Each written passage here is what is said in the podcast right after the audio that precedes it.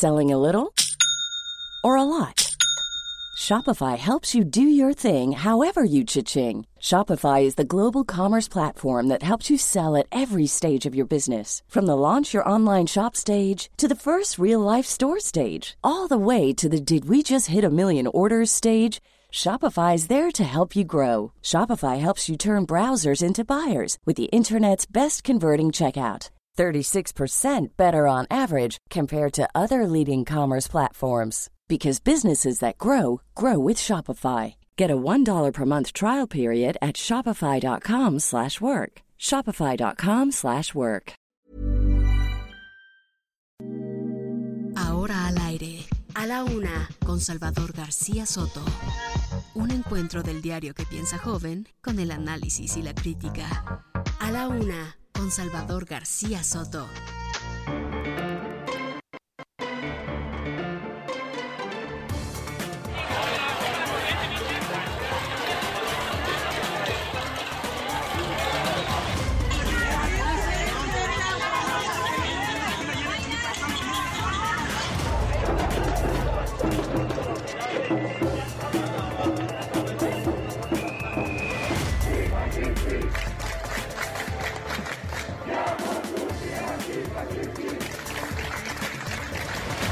Caso de la participación de la DEA, como lo señaló el embajador de Estados Unidos, no tuvieron injerencia.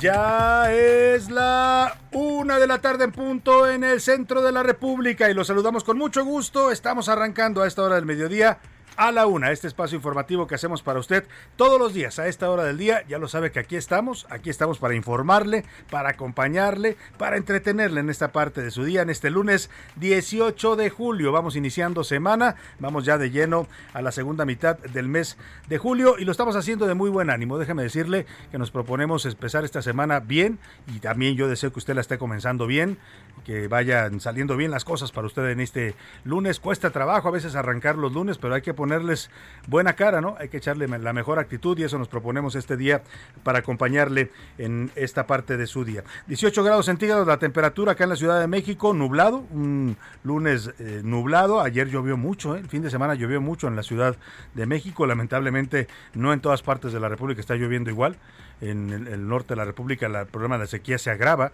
está tomando ya niveles dramáticos. Hoy hay una propuesta pues que va a levantar ámpula del presidente López Obrador. En un rato más le voy a preguntar también de eso y le voy a informar, por supuesto, lo que dijo hoy el presidente sobre lo que propone para paliar los efectos de la sequía que está afectando al 90% del territorio nacional, pero marcadamente a los estados del norte de la República. Es uno de los temas que vamos a estar abordando en este lunes. Y bueno, pues en este lunes le deseo, ya le decía, que todo vaya marchando bien para usted, que se vayan resolviendo sus pendientes y que lo que tiene programado para esta semana se cumpla tal y como usted lo ha previsto. Y si hay algún problema, algún contratiempo, ánimo, ánimo que tenemos todavía la mitad de este día y lo que resta de la semana para resolver cualquier situación adversa. Quiero mandar un saludo especial a todos los que estén en este momento contagiados de COVID, que estén en casita haciendo su aislamiento. Si nos está escuchando alguno de ellos, ánimo también para ellos porque es un momento complicado. Hay quienes les ha dado esta enfermedad o este contagio en esta quinta ola que está cada vez más fuerte, ¿no? El, se nota ya en el ausentismo laboral, ya le decíamos la semana pasada, 20%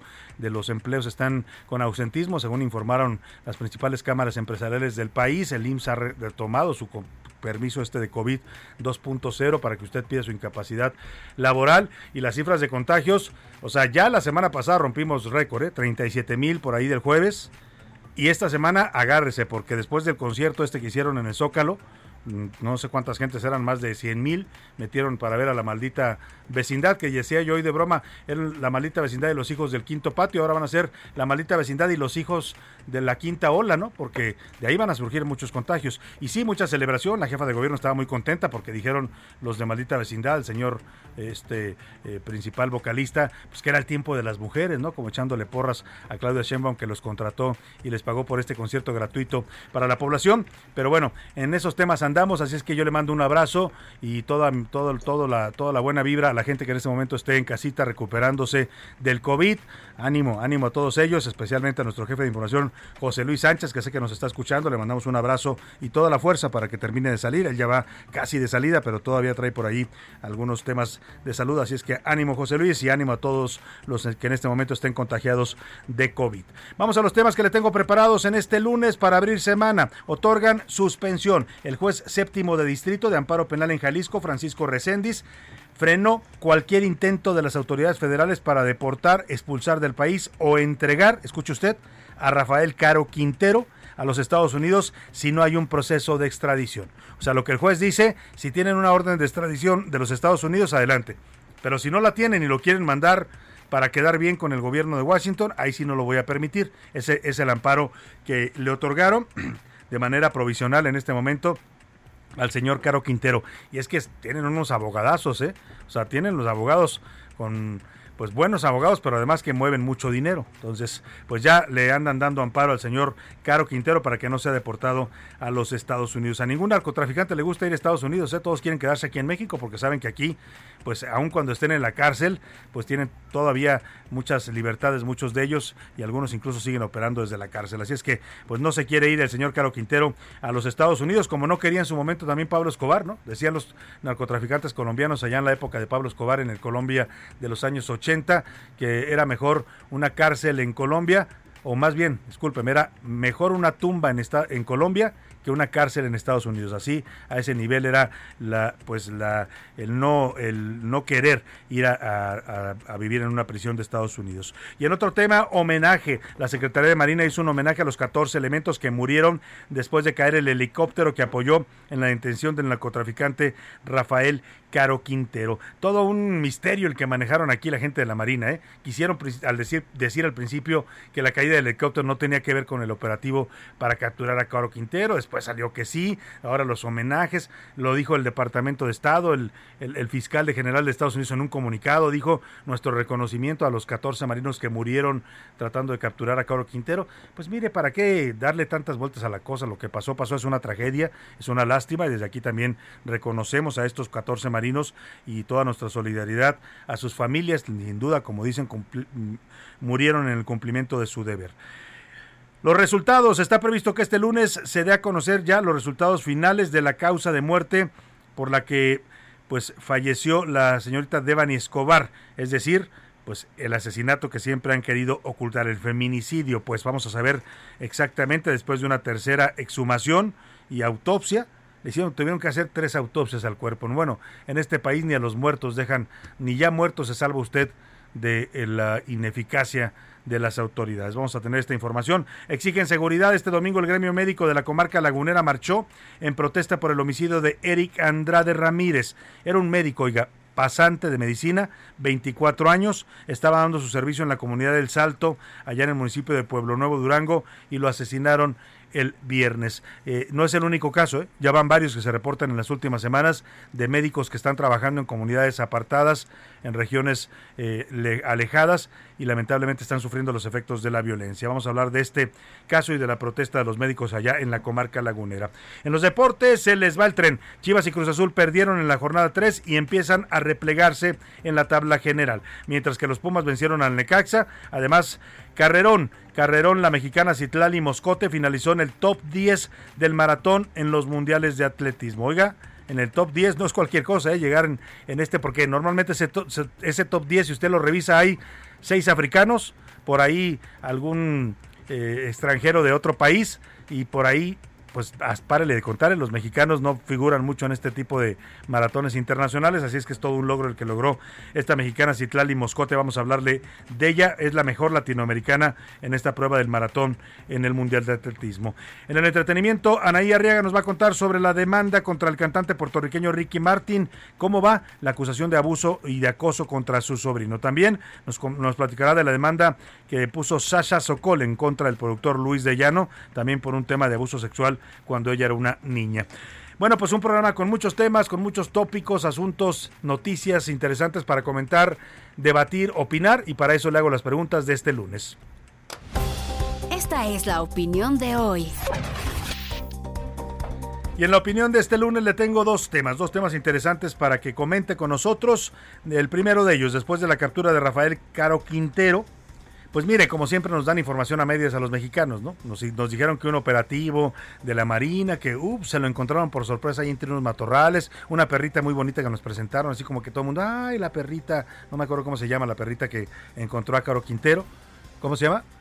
Max, Max, es una perrita que dicen que lo estuvo olfateando y lo encontró y todo muy bonito, ¿no? O sea, durante cuatro años nunca supieron dónde estaba, nunca lo buscaron, pero de pronto se lo encontraron ahí, escondido en la sierra. Y la otra versión llega desde Estados Unidos, donde nos dicen, a ver, no, señores, la DEA, la organización, la Administración de eh, eh, contra las Drogas en Estados Unidos, la Drug Enforcement Agency, pues eh, Administration, perdón, es la A, el, pues ellos colaboraron con la información de inteligencia, o sea, fue un trabajo conjunto, sí de la Marina, porque la Marina tiene células de élite muy, muy bien capacitadas, las vimos en acción, pero mucha información vino de Estados Unidos, lo cual le da sentido a por qué capturan a Caro Quintero tres días después de que el presidente estuvo visitando Washington y reunido con el presidente Biden. El caso es que hay estas dos versiones, ¿no? La del gobierno mexicano que dice que todo lo hicieron ellos, que todo fue un trabajo de la Secretaría de Marina y del Gabinete de Seguridad Federal, y la de la DEA que dice, no, no, no, momentito, aquí nosotros colaboramos y les dimos información, casi casi les dijimos dónde estaba escondido el señor Caro Quintero. Yo le quiero preguntar, ¿A quién le cree en estas dos versiones que tenemos de la captura del llamado capo de capos, como le decían al señor Caro Quintero? Le doy tres opciones para que me conteste. Al gobierno mexicano es un trabajo puro de inteligencia nacional. A la DEA ellos aportaron la información y el gobierno simplemente la ejecutó o de plano todo se pactó en Washington durante la visita de AMLO la semana pasada a la Casa Blanca. El segundo tema sobre la mesa tiene que ver con esta realidad que están viviendo muchos mexicanos, que es la sequía, la falta de agua que ya está afectando de varios estados de la República, no solo Nuevo León, que es el más grave, pero en varios lugares ya la escasez de agua afecta incluso el consumo humano, no solo actividades agrícolas y ganaderas, sino también ya el consumo humano. Y yo le quiero preguntar, eh, ante esto, hoy el presidente López Obrador pidió en su conferencia mañanera, lanzó una propuesta para que empresas refresqueras y cerveceras, escuche, detengan su producción no produzcan más cerveza ni refresco, porque dice el que el presidente que pues es agua que ellos utilizan para esta industria, se la necesita en este momento la población. Entonces, les está pidiendo que cierren o paren actividades. Yo me pregunto, ¿y la gente que trabaja ahí qué? ¿Se va a quedar sin trabajo? Bueno, pues es la propuesta que está haciendo el presidente. Yo le quiero preguntar, dice el presidente que para que el agua se destine al consumo humano, sobre todo en las zonas más afectadas por la sequía, no lo está pidiendo a nivel nacional, sino en las zonas que tengan problemas severos. Hay que decir que estas empresas han colaborado, ¿eh? aquí nos decían la gente de los sistemas de agua, de la Conagua incluso, eh, han hecho convenios con ellos y estas empresas han cedido parte de sus volúmenes de agua para la población, pero pues, el presidente se va como siempre al blanco y negro y dice que paren producción. Yo le quiero preguntar qué piensa usted de esta propuesta del presidente López Obrador. ¿Cree que las empresas refresqueras y cerveceras deben de sí parar su producción y dar el agua para que la consuman las personas que la están necesitando. No, solamente deben en todo caso reducir su producción y ceder parte del agua que utilizan para consumo de la población afectada o deben continuar con su producción y el abasto de agua, pues en todo caso es un problema que debe resolver el gobierno o los distintos niveles de gobierno. ¿Qué dice usted de estos dos temas? 5518 41 5199 nos puede mandar mensajes de texto o de voz, ya sabe, aquí cualquiera de las dos formas son válidas y en cualquier caso su opinión cuenta y sale al aire. Así que vámonos al resumen de noticias porque esto como el lunes y como la semana ya comenzó. Bajo la lupa. El gobierno federal informó que se inició una investigación en contra de los jueces que han frenado la multa de 9.145 millones de pesos impuesta por la Comisión Reguladora de Energía a la empresa Iberdrola. Bajo estudio. El gigante chino de las baterías para vehículos eléctricos Cattle está considerando al menos dos ubicaciones en México para una planta de fabricación que pueda abastecer a Tesla Inc. y Ford Motor Co. Cochinos. El municipio de Naucalpan, Estado de México, tiene identificados 30 tiraderos ilegales en los que camiones descargan materiales de construcción y cascajo. Criminales. La Fiscalía General de Justicia del Estado de México señaló a cinco de sus elementos por secuestro y extorsión, por lo que un juez ya les giró orden de detención. Bajo calor. Gran Bretaña activó este lunes la primera alerta roja por calor extremo en el país para gran parte de Inglaterra, debido a un tiempo cálido y seco que ha castigado a Europa continental durante la última semana. Una de la tarde con 14 minutos. Vamos a la información en este lunes. Le platico, ya le adelantaba algo de esto allá en Jalisco, después de la captura de Caro Quintero y después de que el gobierno mexicano dijera que pues está listo para entregarlo en cualquier momento al gobierno de los Estados Unidos, que no lo pidió de ahorita, ¿eh? Tiene ya años solicitando la extradición del señor Caro Quintero. Desconozco si existe ya una solicitud formal, pero el caso es que Estados Unidos ya lo pidió y seguramente este operativo y esta captura tuvo que ver con una petición directa y si me apura con presión de los Estados Unidos que hace años desde que se fugó, bueno, desde que Primero lo detuvieron allá en el 1985, habían pedido ya la extradición, nunca se concretó. Después cuando es liberado, de manera bastante extraña en 2013, en agosto de 2013 lo deja salir de la cárcel el gobierno de Peña Nieto, dicen un fallo de un juez que lo ejecutan de noche además. Nadie se enteró, nadie supo y cuando se dio la noticia pues fue todo un, una bomba allá en los Estados Unidos, cuestionaron cómo era posible que el gobierno no les hubiera avisado, porque si les avisan, pues en ese momento activan una orden de extradición y en cuanto el señor Pise hubiera salido con un pie fuera de la cárcel lo hubieran agarrado. Pero bueno, todo lo hicieron al parecer pues para favorecer a Caro Quintero. El tema es que ahora que ya lo recapturó el gobierno de México, el pasado la semana pasada, el viernes, le dimos a conocer esta noticia. Alcanzamos a dársela aquí, fuimos de los primeros medios ¿eh? que la alcanzaron a dar en radio. Yo creo que fuimos los primeros que le informamos de la captura de Caro Quintero eh, antes de que terminara este espacio. Y ya que se preparaba todo para pues eh, mandarlo a los Estados Unidos, un juez de Jalisco, el juez séptimo de distrito de amparo penal, pues dice, momentito, a ver, me esperan tantito porque yo voy a poner un amparo, que evidentemente solicitó el señor Caro Quintero a través de sus abogados, y dice que hasta que no haya un proceso de extradición formal, no se deben llevar a Caro Quintero de México. Cuéntanos, Diana Martínez, de este fallo del juez, pues que le da por lo, por lo pronto un respiro al señor Caro Quintero. Buenas tardes. Así es, Salvador, buenas tardes. El capo Rafael Caro Quintero no puede por ahora ser entregado a Estados Unidos sin que exista un juicio de extradición para defenderse. Desde el sábado pasado se promovieron dos amparos a nombre del narcotraficante, uno contra la deportación o la expulsión del país sin que se haya seguido el procedimiento de extradición correspondiente de acuerdo con el tratado entre México y Estados Unidos, y otra demanda que reclama su desaparición forzada e incomunicación. En el primer caso, el juez séptimo de distrito eh, de amparo en materia penal en Jalisco concedió la suspensión de plano que fue solicitada por Beatriz Angélica Caro Quintero a nombre de su hermano Rafael. El capo fue notificado de la demanda que tramitó su hermana, eh, además este la, ratificó. La otra demanda fue presentada contra la Secretaría de Marina y otras autoridades. En este caso, el juez decimotercero de Distrito de Amparo en materia penal en la Ciudad de México le otorgó la suspensión de plano al capo para que no sea incomunicado ni víctima de desaparición forzada. Bueno, pues ahí está. Lo que dice el juez no es que mm, no es, no es que la solicitud de extradición, yo me confundí ahí, es el juicio de extradición. O sea, el juez dice, aunque esté solicitada formalmente su extradición, no se lo pueden llevar hasta que no se cumpla este requisito del juicio de extradición. Ya la solicitó el gobierno de Estados Unidos oficialmente y le ponen este carácter. Estados Unidos dice, quiero la, extradición inmediata. O sea, Estados Unidos lo quiere ya, pues así, ¿no? Así como me escuchó tronar los dedos, así lo pidió Washington. El gobierno mexicano en principio ha accedido, pero ahora el juez dice, sí, nada más que tienen que cumplir lo que dice el Tratado de Extradición entre México y Estados Unidos, que antes de mandarlo debe haber un juicio aquí en México, un juez debe analizar la solicitud de extradición, decir si cumple con todos los requisitos y entonces mandarlo. Eso es lo que está pidiendo el juez.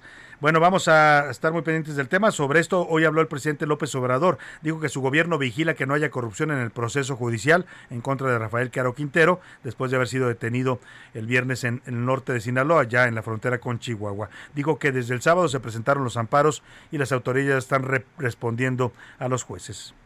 Desde el sábado se presentaron amparos que se están tramitando y las autoridades están respondiendo a jueces, se está pidiendo la protección del señor Caro Quintero mediante el recurso de amparo. Pues ahí está el presidente, dice que están muy atentos a estos amparos que ya se habían tramitado desde el sábado. Pues lo que le decía, tienen un ejército de abogados, ¿eh? los narcos a su servicio y tienen además pues lo que mueve en la mayor parte del sistema de justicia, no digo que todo, pero una parte importante en este país se mueve por un elemento sí, el dinero, adivinó usted. Así es que, pues eso lo tienen a raudales y lo utilizan para estos casos. Desde este fin de semana, el capo Caro, Quintero ya fue avisado de la orden de extradición que pesa en su contra por parte del gobierno de Estados Unidos.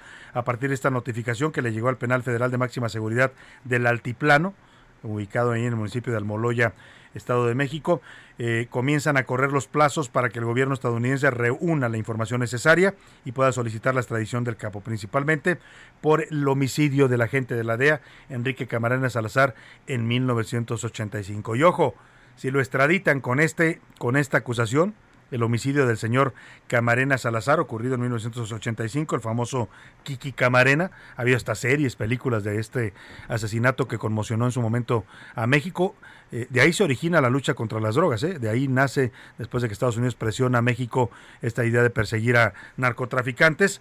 Pero si lo extraditan por ese delito, hay varios en México que van a temblar, ¿eh? varios que van a temblar y uno de ellos despacha en el gobierno de López Obrador. Se llama Manuel Barlet Díaz para mayores señas y es el director de la Comisión Federal de Electricidad. Hay muchas versiones y las tiene el gobierno de Estados Unidos y la DEA. Sostienen que el señor Barlet tuvo conocimiento de este asesinato y que incluso hay una portada de proceso que ahora la voy a buscar y se la voy a compartir en arroba esa García Soto, le pondré la fecha en que fue publicada, en donde dice proceso que hay un informe de la DEA que afirma que Manuel Barlet Díaz presenció la tortura del Kiki Camarena, siendo secretario de gobernación de este país, ¿eh? lo cual sería pues un tema suficiente para que solicitaran también la extradición del señor Manuel Barlet. Ahí sí no sé qué vaya a hacer el presidente López Obrador, si vaya a actuar con la misma solicitud y presteza con la que actuó en el caso de Caro Quintero, porque lo defiende, lo defiende y ha dicho que es una gran persona y un gran ser humano y bla, bla, bla. El presidente lo ve como un, como un santo al señor Barlet. Y precisamente sin un dispositivo especial y en calma, es como transcurre en estos momentos la seguridad en el penal del Altiplano después de que ingresara Caro Quintero el fin de semana. Se mantienen los patrullajes habituales de la Guardia Nacional en esta zona. Vamos hasta allá, hasta el penal del Altiplano, antes llamado también penal de Almoloya, en el Estado de México. Ahí se encuentra mi compañero Gerardo García. Gerardo, te saludo. ¿Qué panorama estás viendo ahí en Almoloya de Juárez? Buenas tardes. Muy buenas tardes, Salvador. Te saludo a ti al auditorio. Sin algún otro dispositivo especial de seguridad y en calma, es como ha transcurrido la seguridad en el penal del Altiplano en Almoloya de Juárez, Estado de México, tras el ingreso de Rafael Caro Quintero, fundador del cártel de Guadalajara, quien pasó ya su tercera noche en una celda de este lugar. En el Ceferezo 1 se mantienen los patrullajes habituales por parte de los elementos de la Guardia Nacional, así como el del área de prevención federal. Estos grupos realizaron entre el sábado y el domingo rondines permanentes en el perímetro del penal de máxima seguridad sin mayores contratiempos y estableciéndose por momentos a un costado de la entrada principal. Los habitantes de la comunidad aledaña han podido realizar sus actividades cotidianas de manera normal, incluso el ir y venir de los autos han sido escasos y no se ha observado algo irregular. Este fin de semana acudió un notificador de la Fiscalía General de la República, la FGR, para informar al narcotraficante sobre esta solicitud de extradición por parte del gobierno de Estados Unidos y con ello corren los plazos para que se puedan complementar. Fuentes federales prevén que este proceso tarde varias semanas. Mi reporte desde el Estado de México, Salvador Auditorio. Muy buenas tardes. Muchas gracias, muchas gracias por tu reporte, Gerardo García, corresponsal allá en el Estado de México del Heraldo. Oiga, y es la primera vez, según yo, ahorita vamos a checar el dato bien, que Caro Quintero está en Almoloya como, como eh, preso no sé si estuvo en algún tiempo, pero la mayor parte de su condena pasada, que fueron cerca de 27 años que purgó de una condena que le habían dado de 40 años en, eh, eh, por el asesinato de Kiki Camarena en 1985, los pasó en el penal de Puente Grande, allá en Jalisco. También se supone de máxima seguridad, pero ya sabemos que no es tan de máxima, ¿no? Porque ahí se fugó una vez el Chapo y Caro Quintero logró salir sin que nadie se diera cuenta. El tema es que, pues ahí está Caro Quintero y decía nuestro corresponsal que, que pues todo estaba muy tranquilo afuera, pues habría que ver adentro, ¿no?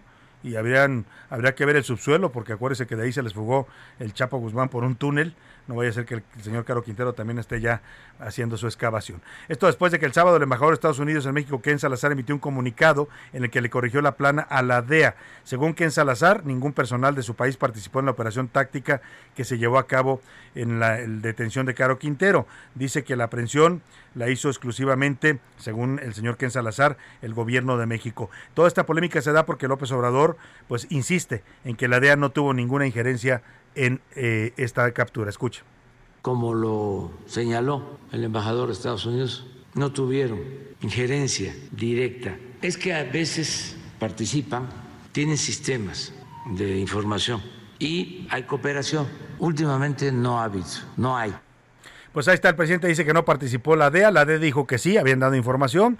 Yo eh, le pregunté hoy usted a quién le cree. Por lo pronto nos vamos a la pausa con Frank Sinatra y Fly Me to the Moon. Esta semana vamos a estar homenajeando a la luna. Ya le cuento por qué al regreso de esta pausa. Fly me to the moon, let me play among the stars, and let me see what spring is like on Jupiter and Mars. In other words, hold my hand. In other words. Estás escuchando A la Una con Salvador García Soto. Regresamos. Heraldo Radio, la H se lee, se comparte, se ve y ahora también se escucha.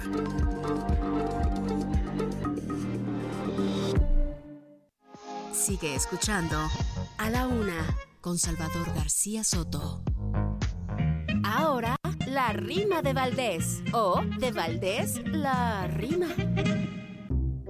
Como en peli de ficción, una sorpresa nos damos. De pronto nos enteramos de un curioso notición que solo en esta nación se produce en el tintero. Rafael Caro Quintero. Lo agarraron. Vaya cosa que le ponen las esposas por el cochino dinero. Nos pasó a felicitar el señor embajador. Gracias por eso, señor Mr. Don Ken Salazar, por decir que la Semar trabajó así muy solita. ¡Ay, qué guapa y qué bonita! No se puso nada fea, y es por eso que la DEA anda rete contentita. Y anda corriendo el run run de que qué casualidad, que resultó prioridad pues lo arrestaron aún cuando volvió Andrés, según qué pasó en la sala oval. Seguridad nacional más gabacha que mexica, al menos eso me indica, pues la idea más racional.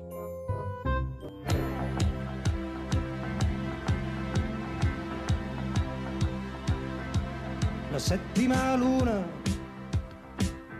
era quella del Luna Lo scimmione si aggirava dalla giostra al bar, mentre l'angelo di Dio bestemmiava, facendo sforzi di petto, grandi muscoli e poca carne, povero angelo benedetto.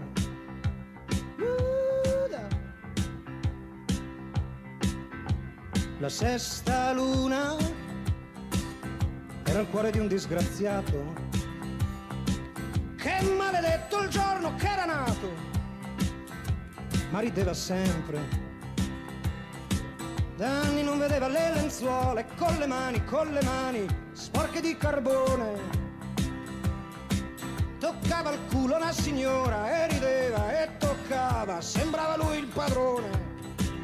Una de la tarde con 32 minutos. Seguramente usted identificó la canción porque México fue un gran éxito, nada más en la versión en español con Emanuel. Pero hemos querido empezar esta semana de la luna, así la vamos a titular, Semana Lunar en la en, a la una, porque lo vamos a dedicar esta semana a una selección especial para celebrar el 53 aniversario de la llegada del hombre a la luna. El 20 de julio de 1969, es decir, dentro de dos días, se conmemoran pues ya 53 años de que el hombre llegó a la luna. Mire, me la supe así porque pues, yo nací además en ese año, tenía yo unos necesitos cuando el hombre llegó a la luna, según esta historia de la NASA, con la misión estadounidense del Apolo 11 a cargo del comandante Neil Armstrong y el piloto Edwin F. Aldrin. Además, también, gracias a este evento histórico, se considera el 20 de julio como el Día Internacional de la Luna. Por eso, vamos a homenajear a nuestro astro lunar, a nuestro satélite natural que tenemos en la Tierra, que tanta y tanta, tanto ha, inspirado a los seres humanos, ¿no? En la literatura, en la música, en, tantas cosas, ¿no? Hay hasta cultos a la luna, ¿no? Todas estas historias de la influencia que tiene en nuestras vidas. Eh, bueno, en fin, vamos a estar hablando de la luna y esta canción es precisamente La Última Luna con el señor Lucio Dalla, que se el autor original y cantante de esta canción. El álbum se llamaba Estela Di Mare y fue lanzado en 1978. Ya para los finales de los 80, Emanuel lo convertiría en un gran éxito en México en su versión en español. Pero por lo pronto escuchémosla en italiano con el señor Lucho Dalla, La Última Luna. Altri andarono in banca a fare qualche operazione, ma che confusione! A la una, con Salvador García Soto. Oiga, y después de la caída de este helicóptero en donde murieron 14 de los 15 marinos que lo tripulaban el pasado viernes. Eh, le decía que hubo una serie de versiones encontradas. Al parecer, la, al principio la Marina quiso ocultar que este accidente o esta tragedia era parte del operativo para detener a Caro Quintero. Después lo reconoce la misma Marina. Circularon fotos, videos de la, de la caída de este helicóptero. Fue brutal. Pues murieron la, pues todos, la mayoría, salvo uno que sobrevivió de estos tripulantes, todos ellos marinos de élite que estaban participando en el operativo para capturar a Caro Quintero y fueron despedidos como debe ser, como se despide a los héroes, a la gente que muere en el cumplimiento de su deber. Los 14 elementos recibieron un reconocimiento directo del almirante secretario eh, eh, y de toda la, el cuerpo de la Marina, el señor Rafael Ojeda. Eh, eh, fueron llevados los cuerpos a Sinaloa, bueno, más bien los trajeron de Sinaloa a la Ciudad de México, donde se realizó esta ceremonia, los ataúdes cubiertos por la bandera de México y la fotografía de cada uno de los elementos navales. La CEMAR se declaró de luto y a través de un video en redes sociales destacó la participación de sus elementos en el cumplimiento de su deber. Esto es parte de este video institucional de la Marina con el que despide a sus eh, marinos caídos. En un momento más le voy a compartir el video también en nuestra cuenta de Twitter, arroba ese García Soto, para que si usted no lo ha visto, lo vea. Escuche. El amor por la patria de un marino es eterno.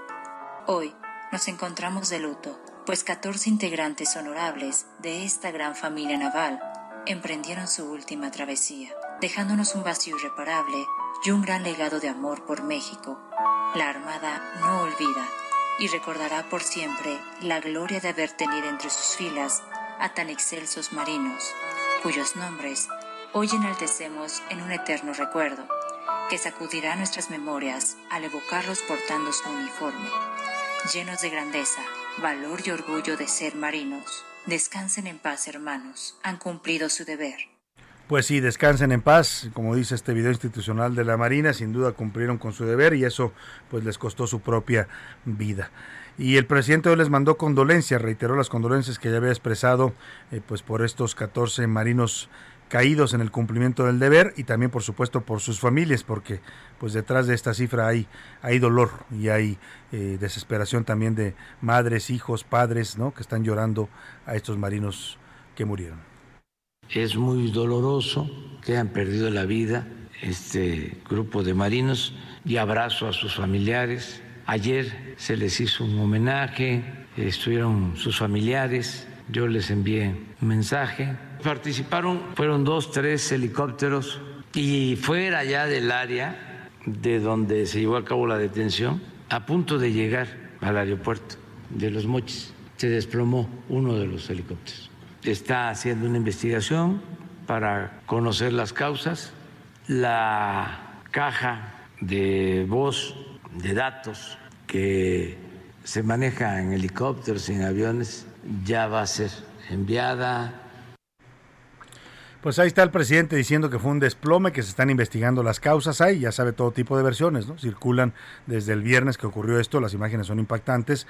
Eh, el, helicóptero está destrozado, está partido en, en varios eh, pedazos y esto hizo que muchos empezaran a especular sobre si fue derribado, si hubiera sido derribado por un, pues por un arma del crimen organizado. No sería la primera vez, no sería la primera vez y claro que el narco tiene, sobre todo el cártel de Sinaloa, armamento capaz de tirar un helicóptero. Las Barret famosas, los calibres 50, si usted los dispara a cierta altura del helicóptero, perfectamente pueden tirar una aeronave de estas. Pero no hay una versión todavía oficial y lo que dice la Marina es que se están investigando las causas. Por lo pronto lo presentan como si hubiera sido una falla o un accidente hasta que no se tenga confirmación de otra cosa.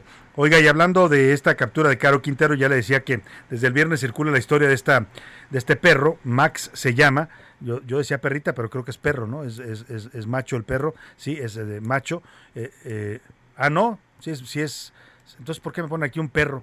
Max, un perro. Ah, es Max, esto es, una perra, es hembra, pues eh, esta perrita que encontró a Caro Quintero escondido entre unos matorrales, es la versión oficial. Eh, dice que en el operativo iban elementos de la Fiscalía General de la República y de la Marina eh, y que la Marina sabemos tiene su unidad canina antidrogas. Eh, son perros entrenados para detectar drogas, ¿no? también, por supuesto, los tienen para detectar personas en casos de desastres. Conocimos la historia de esta perra que se volvió también viral y famosa, ¿no? La señora, la perrita Frida, que ya lamentablemente falleció pero ahora Max pues estuvo en fotografías todos los eh, todo el fin de semana en las redes sociales, en los noticieros, le hicieron eh, notas, etcétera, etcétera, eh, y dicen que esta pues esta unidad canina de la Marina antidrogas es la más reconocida en su tipo, ya que los perros pueden anticipar y cortar la ruta de todo tipo de drogas que operan cárteles de narcotráfico. La perrita lo habría ubicado precisamente por el olor pues de las drogas. El señor Caro Quintero no cree que estaba ya escondido en la sierra, pues admirando el paisaje, estaba produciendo drogas. Había salido libre desde 2013 y desde entonces se dedicó otra vez a la producción y distribución de drogas. Era uno de los principales líderes ya del cártel de Sinaloa. Vamos contigo, Paris Salazar, para que nos cuente la historia de esta perrita Max, que ya se ha vuelto también una estrella por haber capturado al capo de capos. Yo no sé si le vayan a dar una recompensa a la perrita porque había 20 millones de dólares de recompensa, pero lo que sí sé es una propuesta que están promoviendo en redes sociales y la voy a anunciar porque me pidió un buen amigo Fred Álvarez comentarla, una propuesta para que el gobierno de México solicite oficialmente que eh, los 20 millones de dólares que había ofrecido el Departamento de Justicia y el FBI de los Estados Unidos se, de como recompensa por la captura de Caro Quintero se les entreguen a las familias de los 14 marinos muertos. No me parece una, una propuesta descabellada, ¿eh? Que ese dinero se reparta entre los familiares como una especie de indemnización. Habría que ver si el gobierno de López Obrador lo, lo uh, decide o acepta solicitarlo oficialmente, pero por lo pronto le cuento lo que están proponiendo algunos amigos y personas en redes sociales, que la recompensa se las den a las familias que perdieron a los 14 marinos que cayeron en esta tragedia. No me parece nada descabellada. Es más, le vamos a hacer una pregunta mañana para ver cómo la ve la gente esta propuesta que está circulando en redes sociales. Por lo pronto vamos contigo, Paris Salazar, para que nos cuentes de la captura y de la participación de esta unidad canina que ya se volvió famosa. Muy buenas tardes. Buenas tardes, Salvador, amigas, amigos de El Heraldo. La Fiscalía General de la República tiene la primera y única unidad canina en el mundo capaz de detectar precursores químicos del fentanilo, la droga 50 veces más fuerte que la heroína y 100 veces más fuerte que la morfina. La capacidad de los canes de la Fiscalía permite anticipar y cortar la ruta de llegada de los químicos a los laboratorios clandestinos operados por la delincuencia organizada. Otras unidades caninas de distintas corporaciones de seguridad y justicia solo habían logrado que los canes detecten el fentanilo como producto terminado, pero los de la Fiscalía pueden olfatear los ingredientes de esta droga sintética. El gobierno de Estados Unidos apoyó a la Fiscalía a integrar la primera unidad especial de caninos para detectar precursores químicos del fentanilo, y no existe otra igual en los equipos policiales a nivel mundial. Salvador, esa es la información. Muchas gracias, Paris Salazar. Pues ahí está esta historia que pues ha causado también mucha mucho interés de la gente en las redes sociales, en los noticieros sobre esta captura de Caro Quintero. Oye, vamos a otra historia. ¿Se acuerda de aquella polémica que en la que se enfrascó el presidente López Obrador con los médicos mexicanos cuando decidió traer médicos cubanos? López Obrador se quejaba de que tenía que contratar a los cubanos y pagarles una millonada de dólares, no a los médicos, ¿eh? Sino al gobierno de Miguel Díaz Canel, que en realidad todos sabemos que ese programa es más bien una especie de subsidio para la revolución cubana o para el gobierno castrista que encabeza Díaz Canel, un gobierno que además está acusado de represor, de violar derechos humanos, de perseguir y encarcelar a los cubanos por el simple hecho de protestar. Pues en toda esa polémica el presidente se quejó de que los médicos mexicanos, los, los, sobre todo los médicos pasantes y residentes, no querían ir a trabajar a los lugares más apartados. No querían ir a la Sierra de Guerrero, a la Sierra de Oaxaca, a la Sierra Tarahumara, no querían ir a la Sierra Madre Occidental, allá en Jalisco y Nayarit, donde están los birráricas, porque pues no les gustaba, que nada más querían estar en las ciudades, dijo el presidente que eran muy comodines, que no querían dejar la comodidad, cuando en realidad le contestaron, porque eso provocó una reacción fuerte de la comunidad médica, le dijeron al presidente, no, presidente, no, que, no es que no vayamos allá porque queremos estar cómodos, no, vamos a donde, donde nos, nos, nos den condiciones para trabajar condiciones en clínicas bien equipadas y también seguridad.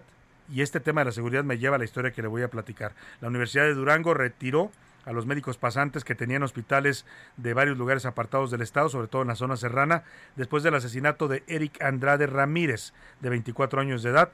Era un médico pasante que fue asesinado el pasado viernes. Mientras tanto, este domingo, el gremio médico en la comarca lagunera marchó en protesta por este homicidio que ocurrió en El Salto, en el municipio de Pueblo Nuevo, Durango, el viernes. Le preguntaron al secretario de Salud federal, Jorge Alcocer, si después del asesinato de este em, joven médico de 24 años, pues iban a seguir enviando médicos a las zonas más marginadas del país y dijo que lo están valorando.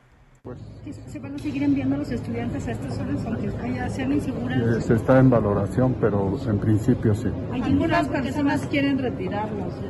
No. Bueno, esa es otra cosa. para poder seguir? Seguro que sí. Muchas gracias. Bueno, por lo pronto, pues dice el señor eh, Alcocer que lo está valorando, ¿eh? pero por lo pronto el gobierno de Durango, la Universidad de Durango, que es la que manda a los médicos pasantes, ya lo retiró de todos los hospitales del estado. ¿eh? Dijo, a ver, mientras no haya seguridad y mientras no haya justicia para este joven Eric Andrade Ramírez, para este médico pasante que fue asesinado allá en la comunidad del Salto, en Pueblo Nuevo, Durango, pues entonces no habrá médicos pasantes en los hospitales. Y son importantes los médicos pasantes porque son los que hacen mucho del trabajo que no quieren hacer los residentes o los médicos ya titulados. Como le decía, la violencia contra el gremio de los médicos no es nueva. El caso de Eric no es el único, lamentablemente. En varios estados de la República se han reportado en las últimas semanas asesinatos de médicos, sobre todo los que trabajan en zonas apartadas de la República. Mica Ramírez nos platica.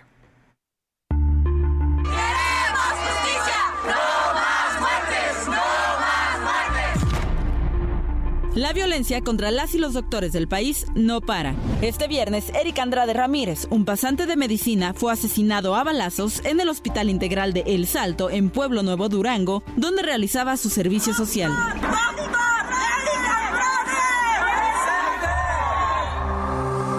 El único delito del joven de 24 años fue atender a un paciente que llegó al hospital donde él trabajaba. Ahí recibió un disparo que le arrebató la vida. El asesinato de Eric se suma a la enorme ola de violencia que sufren las y los médicos en diversas partes del país, donde el Estado ha abandonado a las comunidades. Tal es el caso de la anestesióloga del IMSS Bienestar, Maciel Mexía Medina, ultimada en la Sierra Tarahumara el pasado 12 de julio se dedicó a estudiar y a trabajar. Le dieron ese trabajo para allá y, dejó su hija aquí con su mamá. Ella esperaba venir el día de ayer a la graduación de su hija. Y pues llegó como, como nadie queríamos que llegara, porque llegó, se me encajó. Pero no es el único. En Chiapas, al menos tres trabajadores de la salud han sido asesinados en siete meses. Daniela Toledo, quien realizaba su servicio social en San Cristóbal de las Casas, fue asesinada el 17 de diciembre. José Manuel Velázquez, joven doctor de 32 años, fue asesinado en enero de este año en Mapastepec. En ese contexto pareciera que el presidente no ve ni oye la realidad, pues un día sí y otro también reprochó a los médicos que no quisieran ir a la sierra. Así lo decía el 16 de mayo de este año. Ah, porque no quieren este, asistir, están las convocatorias abiertas, nos faltan médicos. Incluso ha mandado al carajo a quienes pretenden exigir mejores condiciones. Vamos a contratar a 500 especialistas médicos cubanos y eso tiene a los conservadores muy enojados. Pues saben que se vayan al carajo. Con información de José Luis Sánchez para A la Una con Salvador García Soto, Milka Ramírez. Pues ahí estaba aquel al carajo que le dedicó el presidente a los médicos que protestaban por la contratación, médicos mexicanos que protestaban por la contratación de los médicos cubanos y en este contexto afloró esta realidad. La respuesta que le dieron al presidente muchos médicos pasantes, eh, pues era que no, o residentes, era que no querían eh, ir a, lugar, a lugares apartados, marginados, no porque no quisieran, no porque no tuvieran vocación, no porque no quisieran eh, ayudar a la gente que más lo necesita, sino porque en la mayoría de los casos no había las condiciones ni de insumos, médicos y clínicos en esas hospitales o clínicas apartadas, ni tampoco de seguridad. Y este caso del señor, del joven Eric Andrade, lo viene, junto con los otros que mencionaba Milka Ramírez, lo viene a reforzar. Para hablar de este tema, hago contacto con Eva Pisolato. Ella es representante de la Asamblea Mexicana de Médicos Pasantes. Eva, ¿cómo está? Qué gusto saludarla. Muy buenas tardes. Hola, ¿qué tal? Buenas tardes. Eva, pues, eh, ¿cómo está esta situación? ¿Cómo ven este panorama después de este caso en Durango que está causando conmoción y ya reacciones también de la Universidad de Durango y de los médicos que marcharon el día de, hoy allá en la comarca lagunera? Pues es una situación bastante, bastante lamentable la que está sucediendo. Eh, no es la primera vez que, sucede, no es la primera vez que el médico pasante es asesinado en cumplimiento de sus funciones y pues causa bastante no poder del, gremio médico eh, en el aspecto que no, no se sienten seguros ir a atender eh, las comunidades eh, que están, estamos obligados a ir a, atender eh, para poder acceder a nuestro sistema como médicos. Claro. Es gran, gran emoción. Y, vamos, a, vamos a tratar de restablecer la, comunicación porque estaba perdiendo las señales que en muchos casos nos contestan en celulares y la verdad es que pues depende de la zona donde estén ubicados, la señal no siempre es buena, pero vamos a ver si podemos recuperar la llamada. En este momento estamos viendo con la doctora Eva Pisolato, ella es representante de la Asamblea Mexicana de Médicos Pasantes, ya nos estaba explicando la violencia pues eh, afecta, golpea a estos médicos que sí van a estos lugares, los que de plano no quieren ir pues es porque tienen miedo, pero los que deciden ir, y cumplir con este requisito que además es necesario para que ellos puedan avanzar en su carrera médica, pues en muchos casos terminan como está terminando Eric Andrade Ramírez. Ya retomamos, doctora eh, Pisolato, nos estaba usted explicando que esta violencia es real y está golpeando a los médicos pasantes. No, parece que tenemos problemas con la comunicación. Es una pena, hombre, porque es un gran tema el que eh, estamos hablando con la doctora. Este viernes, Erika Andrade, pues ya le decía, fue asesinado a balazos en el Hospital Integral del Salto en Pueblo Nuevo, Durango, donde estaba realizando su servicio social. Lo mataron así, nada más llegar a su trabajo y lo estaban esperando para matarlo. En muchos casos, los médicos entran en conflicto con grupos locales, eh, a veces del crimen organizado, a veces grupos armados, ¿no? Que a veces pelean por la tierra y entran en, conflicto porque los, un médico eh, que va a una comunidad de este tipo se convierte para mucha gente pues, en una especie de, protector. La gente busca el amparo de estos médicos cuando sufren violencia, cuando sufren acoso o cuando incluso denuncian casos de irregulares que ocurren en las comunidades como la violencia doméstica. En muchos casos ahí empiezan los conflictos que terminan con su muerte. La escucho, doctora Eva Pisolato. Sí, eh, bueno, te, decía que realmente ha sido un caso que está causando bastante conmoción entre la eh, comunidad médica. No es la primera vez que tenemos este, este tipo de, situaciones. Ya lo vimos el año pasado con el doctor Luis eh, Montes de Oca y unos meses antes con la doctora eh, Mariana Sánchez en el estado de Chiapas. Eh, Durango no es el primer estado en levantar la voz. No, los, los médicos de Durango no son los primeros en, en marcar su rechazo o en, denunciar el rechazo al servicio social. Y es, es importante aclarar que sí, sí han logrado bastantes cosas. Han, lograron que se retiraron a todos los pasos del Estado y la Secretaría de Salud. Tengo entendido que esta mañana eh, por parte de la delegación del IMSS también se emitió la orden de retirar a todos en cumplimiento con, con lo que se pidió por parte del gobernador y las universidades emitieron comunicados. Eh, con todo esto, lo que se espera es que eh, tome como precedente lo sucedido en el estado de Durango para eh, realizar, para, que a nivel nacional se tomen este tipo, este tipo de acciones para eh, evitar que, los médicos pasantes se encuentren em, en, en, estas condiciones de inseguridad. Eh, remarcar que no, no se pide o no se intenta eh, vulnerar el derecho a la salud de la población, sino también hacerles ver que la responsabilidad del cumplimiento del derecho a, su salud es del gobierno. Y que, que como médico eh, realmente no la negativa no es asistir, es asistir en ese tipo de condiciones, en condiciones en las que la infraestructura no es adecuada, en condiciones en las que no hay un médico formado supervisando el trabajo del médico pasante. Eh, y que, que sería quien debería de prestar eh, la atención con un salario digno. Bueno, pues ahí está la demanda de los médicos. Le quiero preguntar, me queda un minuto, doctora, pero eh, le quería preguntar un poco en qué han detectado ustedes en todos estos casos que ocurren de violencia, qué es lo que desata esta violencia y qué lleva a, a, un asesinato de un médico. Eh, bueno, algunos por parte por acoso, otros han, han detonado por eh, el por el transporte de, pacientes eh, que molestan al, crimen organizado, otros pues grupos, grupos armados ingresan a las clínicas, Eh, han sido muchísimas situaciones, otras que por la infraestructura mala, que no es adecuada, eh, pues los, los, pacientes se molestan y se, vuelven muy muy violentos. Entonces es una situación que eh, envuelve tanto a, a los médicos pasantes, a las universidades, instituciones, en gobiernos tanto estatales, gobierno federal y a la sociedad en general para mejorar esta situación. Sin duda alguna, pues eh, hay un común denominador que es la impunidad en el caso del crimen organizado, que el gobierno no actúa para proteger a los médicos y luego, pues lo que ya dice usted, también la falta de equipos necesarios, que eso molesta a muchos pacientes. Estaremos pendientes de esta situación y todo nuestro apoyo y solidaridad a los médicos pasantes de México, doctora Eva Pisolato. Muchas gracias. Es la titular de los eh, médicos residentes, pasantes y servicio social.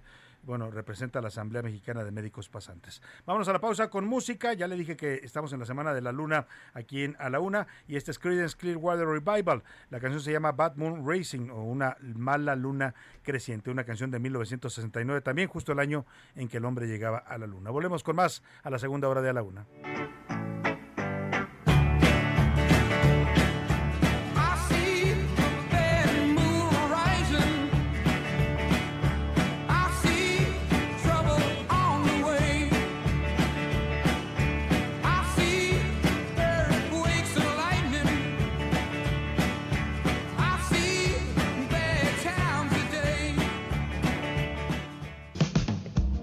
Escuchando A la Una con Salvador García Soto. Regresamos. Heraldo Radio 98.5 FM, una estación de Heraldo Media Group. Transmitiendo desde Avenida Insurgente Sur 1271, Torre Carrachi, con 100.000 watts de potencia radiada. Heraldo Radio, la H que sí suena y ahora también se escucha. Ya estamos de vuelta con A la Una con Salvador García Soto.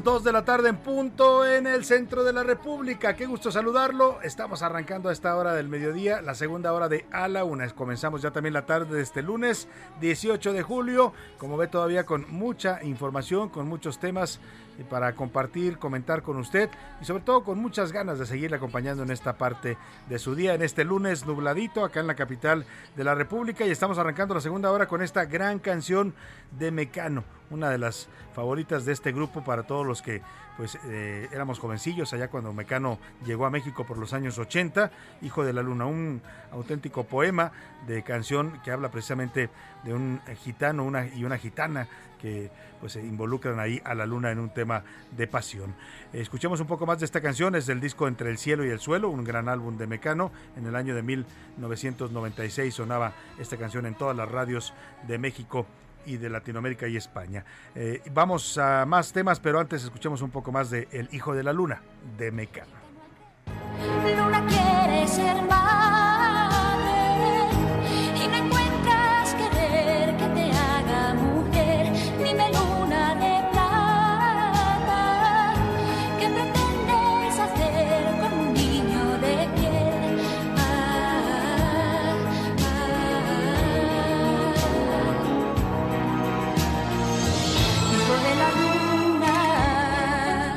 Vamos a los temas que le tenemos preparados en esta segunda parte. Toda una historia, la de esta canción, ¿eh? toda una historia, la que cuenta ahí, una historia de gitanos. Y oiga, vamos a los temas que le tenemos preparados. Primero, déjeme agradecerle que nos sintonice, que continúe aquí con nosotros en la una. Arrancamos este espacio hace ya una hora y vamos a una segunda parte todavía muy, muy importante con temas para estarle comentando y compartiendo en esta parte de su día. Donde quiera que me escuche, si está en el tráfico de su ciudad, ánimo, ánimo, ya se moverá el tráfico, no se desespere, paciencia. Si está en la oficina escuchándome a través de sus audífonos ahí en el celular o en su computadora, también muchos saludos a usted. Si está en casita, eh, pues haciendo labores del hogar o preparando o trabajando desde casa, porque ahora también mucha gente se queda a trabajar en casa, muchos saludos o preparando ya los sagrados alimentos de este día para su familia, pues muchos saludos a todos ustedes. De verdad, gracias, gracias por preferir esta opción informativa en la que nos esforzamos día a día para llevarle la mejor información, el contexto, el análisis para que aquí, la verdad, se lo digo siempre y además es parte de lo que nos proponemos, aquí no buscamos aleccionar ni convencer a nadie de nada, aquí nada más le damos información, contexto, hechos, sí, hacemos análisis, hacemos crítica, pero la opinión, la mejor opinión siempre la tendrá y la última la tendrá usted. Vamos a los temas, la violencia no para en México este fin de semana en Guaymas, Sonora, al menos nueve personas fueron asesinados. Eh, apenas esta semana justamente una radioescucha de Guaymas nos pedía ayuda, nos mandaba un SOS diciendo, oigan, digan algo de lo que está pasando en Guaymas. Bueno, pues tenía toda la razón y veo, escucha usted, nueve personas asesinadas en un fin de semana allá en Guaymas, Sonora. Eh, también le voy a platicar en Zapopan, Jalisco. Colectivos encontraron 21 bolsas que contienen restos humanos en un predio ubicado en Zapopan, una fosa clandestina. Bueno, ni siquiera fosa, porque estos ni siquiera los enterraban, nada más los aventaban ahí embolsados a los cuerpos. Se están tratando de identificar y es parte pues de la violencia que padece también el estado de Jalisco. La viruela símica o la viruela del mono, como le llaman, ya llegó a Sinaloa y en México ya hay por lo menos 36 casos reportados y confirmados oficialmente. Le tendremos también la historia del artista oaxaqueño Francisco Toledo, el maestro Toledo, como le dicen, quien el pasado domingo, si viviera, hubiera cumplido 82 años. Ayer, 17 de julio, se cumplió un aniversario más del natalicio del maestro Toledo, que pues es toda una institución en el arte no solo mexicano, sino oaxaqueño. Él creó toda una escuela de pintura, de gráfica popular, de artesanía, de cerámica, eh, apoyó a muchos artistas oaxaqueños y eh, descubrió a muchos de ellos que hoy son pintores famosos que están cotizados. Así es que vamos a homenajearle, a recordar al gran Francisco Toledo, todo un personaje del arte en México. Y vámonos, si le parece, como siempre a esta hora del día, ya son las 2.6 de la tarde, a escuchar sus, opiniones y comentarios. Hicimos dos preguntas interesantes el día de hoy. Una tiene que ver con la captura de Caro Quintero y este tema de, pues, quién lo capturó, si fue solamente el gobierno de México con la Secretaría de Marina, un operativo solamente nacional, o si participó también la DEA, como han dicho ellos. Ellos dicen que colaboraron con información. El embajador Ken Salazar dice que no, que su país no participó para nada. Eso también lo sostiene el presidente López Obrador, perdón.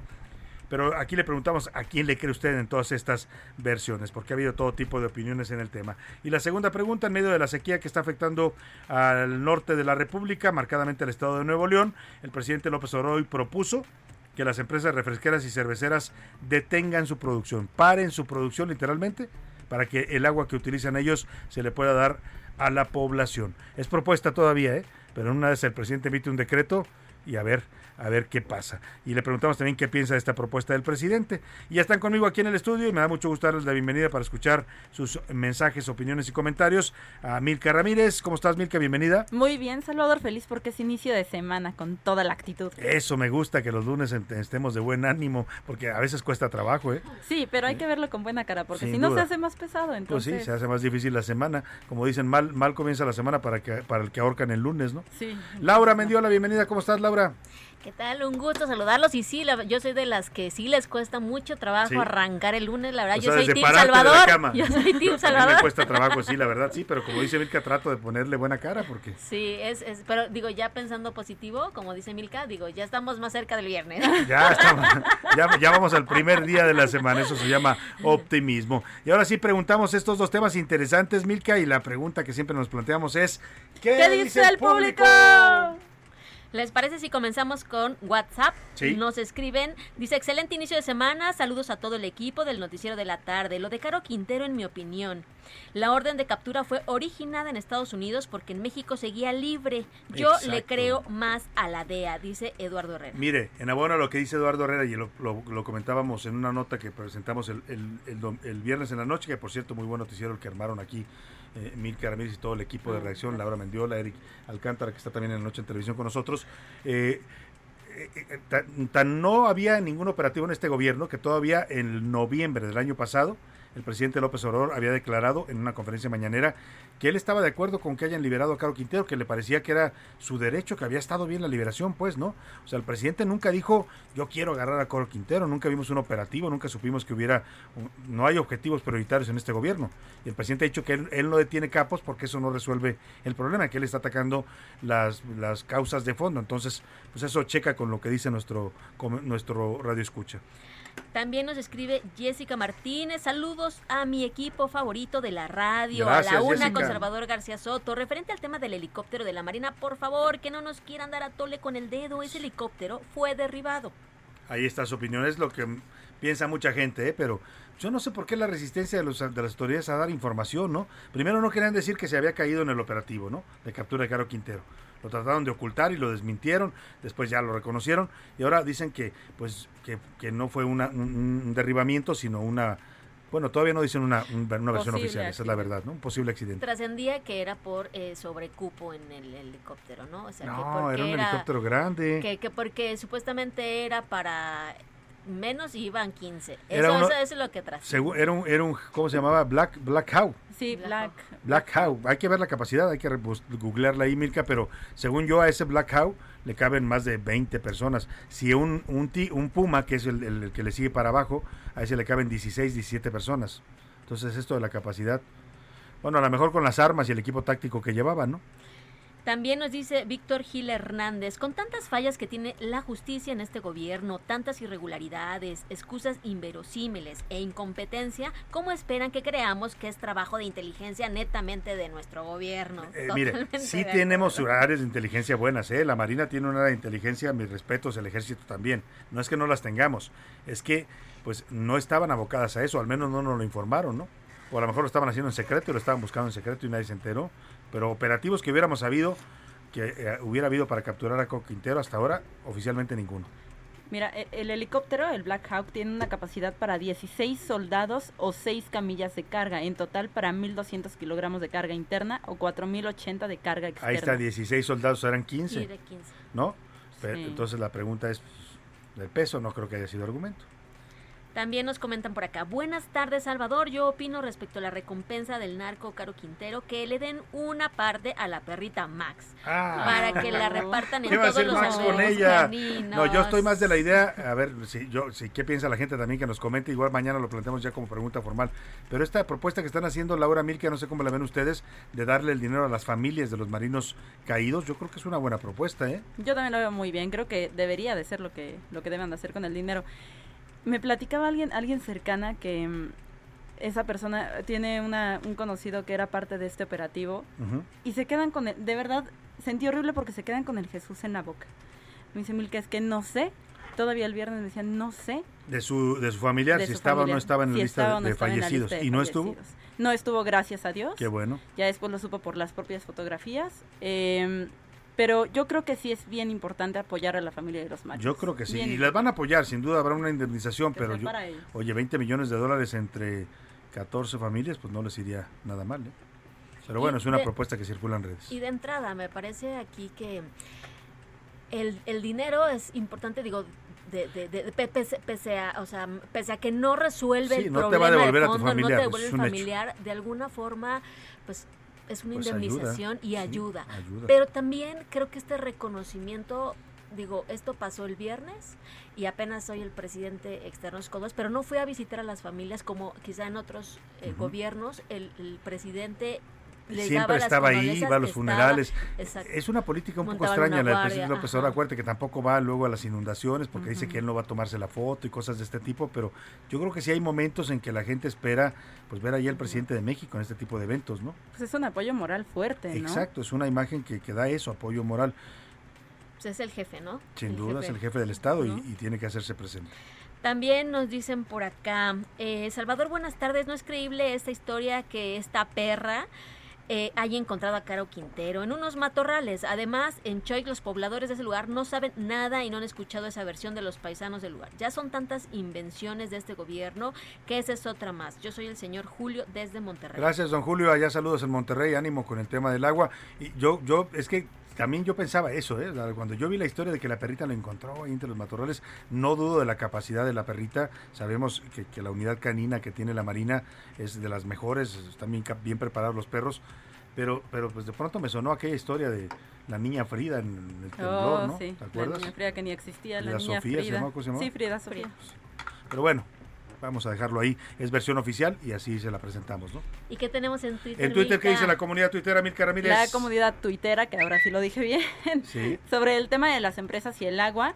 Dicen que estas empresas, bueno, el 8% dice que deberían de donar el agua que utilizan para la producción, el 41% dice que deberían de reducir su producción y el 51% dice que es un problema del Estado o sea, no están a favor de que cierren la producción. Es que lo que plantea el presidente es muy, es muy radical, ¿no? O sea, imagínense si paran una cervecera, ¿sabe cuánta gente va a dejar de trabajar? Estamos hablando de cientos de, de personas, ¿eh? En algunas plantas debe haber hasta más de mil empleados. Las refresqueras igual. Yo creo que una opción sería estas que plantea nuestro auditorio, una donación que ya la están haciendo. ¿eh? En Monterrey, aquí nos lo dijo el director, a ver si me recuerdas el nombre, Laura, del director de Aguas Federico, algo se llama, el eh, director del Sistema de Agua y Drenaje de Monterrey. Platicamos con él, le pregunté yo eso y él dijo que sí, que varias refresqueras y cerveceras importantes de Monterrey ya estaban firmando convenios y estaban donando agua. O sea, aparte del agua que ellos utilizan, la estaban donando pues para que se fuera a las redes de abastecimiento eh, de consumo de la gente. Sí lo están haciendo, incluso sé que la Comisión Nacional del Agua también está participando en estas negociaciones. Juan Ignacio Barragán. Juan Ignacio. Director General de Servicios de Agua, y, Drenaje, de, Monterrey. O sea, ya se está haciendo, pero lo que dice el presidente pues ya es más radical, ¿no? La parar producción. Bueno, y sin hacer gol, también eh, una de las más importantes refresqueras eh, eh, de, México. La de la cola. Ajá, exacto. esa, está donando pipas. También de agua. También está donando pipas. Sí, o sea, han respondido. Pues sí, sí, sí, en un principio eh, hubo la queja popular y la gente empezó a cuestionar, oiga, ¿cómo es posible que nos estemos muriendo de sed y estos señores se gastan miles de litros todos los días en fabricar un refresco? Y respondieron las empresas, o sea, sí, sí, varias de ellas están respondiendo. Pero vamos a ver si esta propuesta del presidente, pues por lo pronto ahí está la opinión de la gente, vamos a ver si va más allá o que se queda nada más en una de las muchas perdóname la expresión, ocurrencias que tiene el presidente en la mañanera. Mira, en términos numéricos, alrededor de 117 personas trabajan en cada una de las plantas cerveceras de México. Se traduce en más de 700 mil empleos directos e indirectos en México. Ponle que no serían todas las plantas de México, las del norte pues, marcadamente y especialmente las de Nuevo León, pero aún así hablamos pues de miles de gente que pararían eh, su trabajo y no creo que si paran a una empresa de estas les, vaya a pagar su sueldo a los trabajadores. Van a decir, no, oye, pues si me está parando el gobierno, pues no, no hay sueldo, ¿no? Sí, exacto. En fin. La otra pregunta sobre lo de la DEA y la detención de Caro Quintero. El 7% dice que fue totalmente del gobierno de México, que le creen al gobierno de México. El 7%. El 7%. El 53% dicen que le creen a la DEA. Y el 40% dice que todo se pactó en Estados Unidos. ¿De plano? De plano, el 40%. Bueno, pues ahí está la opinión de nuestro público. La mayor parte cree que fue un tema más eh, de, Estados Unidos, la planeación eh, y ya la ejecución, si hay que reconocer, la hicieron los marinos, ¿no? Tanto así que les costó la vida a 14 de ellos. Pero bueno, ahí están los temas. Muchas gracias, Laura. Muchas gracias, Milka. ¿Tenemos cotorreo? Tenemos cotorreo. Venga, vámonos. Ya llegó la hora. ¿La hora de qué? La hora del cotorreo informativo. Laura Mendiola, ¿qué nos traes? Ah, me gusta esa canción. ¿Cómo gritaban las niñas en aquellos años con esas canciones de menudo? Eh? Bueno, pues este también, tú sabes que este sí también hubo un grito, pero en un estudio de televisión, porque tú sabes todo lo que puede pasar cuando uno está transmitiendo en vivo. Ni me cuentes lo que pasa. no nos platiques mejor. Tú mejor que nadie sabes lo que pasa cuando estamos en vivo. La gente no lo ve, ¿eh? porque uno tiene que estar poniendo siempre la cara amable ahí, pero lo que pasa atrás de cámara es una cosa. Así es, entonces déjame te cuento que en La Plata, Argentina, eh, estaban en un programa en vivo y de pronto era, estaba una mención publicitaria y entonces una niña, suben a una niña a una moto, pero alguien, una mano negra, deja la moto encendida y la niña aprieta el acelerador y se, va contra la cámara. ¡Qué barbaridad! Escuchemos el momento. Giovanna en pleno con la. ¡Oye, oye! ¡Ay, Dios santo! muy bien, muy bien, muy bien, perfecto. Oye, no pasó a mayores, pero pudo haber sido mm, trágico. Así es, por fortuna la niña salvó la cara de susto de los dos conductores y de la niña que no supo ni cómo le hizo. No. Oye, vamos a compartir el video porque lo estamos viendo aquí, se lo vamos a compartir a usted en redes sociales, arroba ese Soto, para que también lo vea. Y sí, vaya susto que se llevaron en el programa, ¿eh? Estos están como los policías que fueron a Guanajuato a la, secundaria a, darles armas a los jóvenes, a enseñarlos a tirar. bueno, eh, ¿qué nos traes tú, Milka Ramírez? Primero vamos a escuchar esto.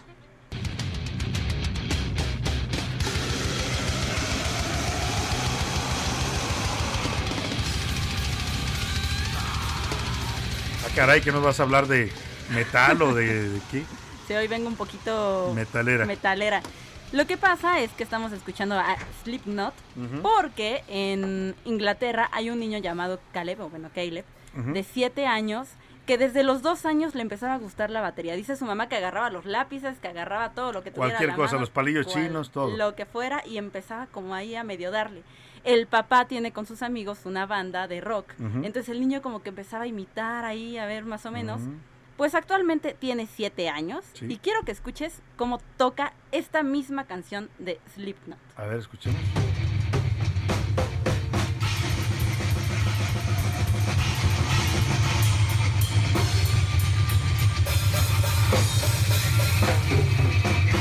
Ese niño va que vuela para virtuoso de la batería, ¿eh?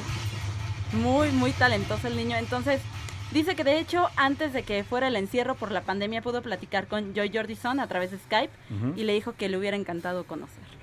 antes de todo esto. Pues Ojalá bueno, a lo mejor pronto se conocen porque tocando así seguramente va a llegar a tocar en algún grupo una vez que crezca más, ¿no? Sí, talentosísimo niño. Muy talentoso el niño. Pues si ya desde chiquito lo traía. Hay cosas, así pasa, ¿no? Hay niños que desde pequeñitos enseñan habilidades extraordinarias y hay que cultivárselas cuando se puede, pues hay que hacerlo y apoyarlos. Muchas gracias, Milka. Muchas gracias, Laura. Gracias, Salvador. Vamos al karaoke informativo el lunes y Pepe Navarro y el maestro Enrique Canales le hicieron su canción, ¿cómo no? Al señor Capo de Capos, Narco de Narcos. Capi, Tuti Capi, le decían al señor Caro Quintero. Te regalo esta persona, lo encontré en el camino.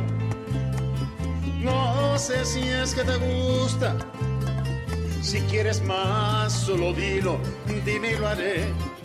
Amigo americano, que te doy, que te sirvo.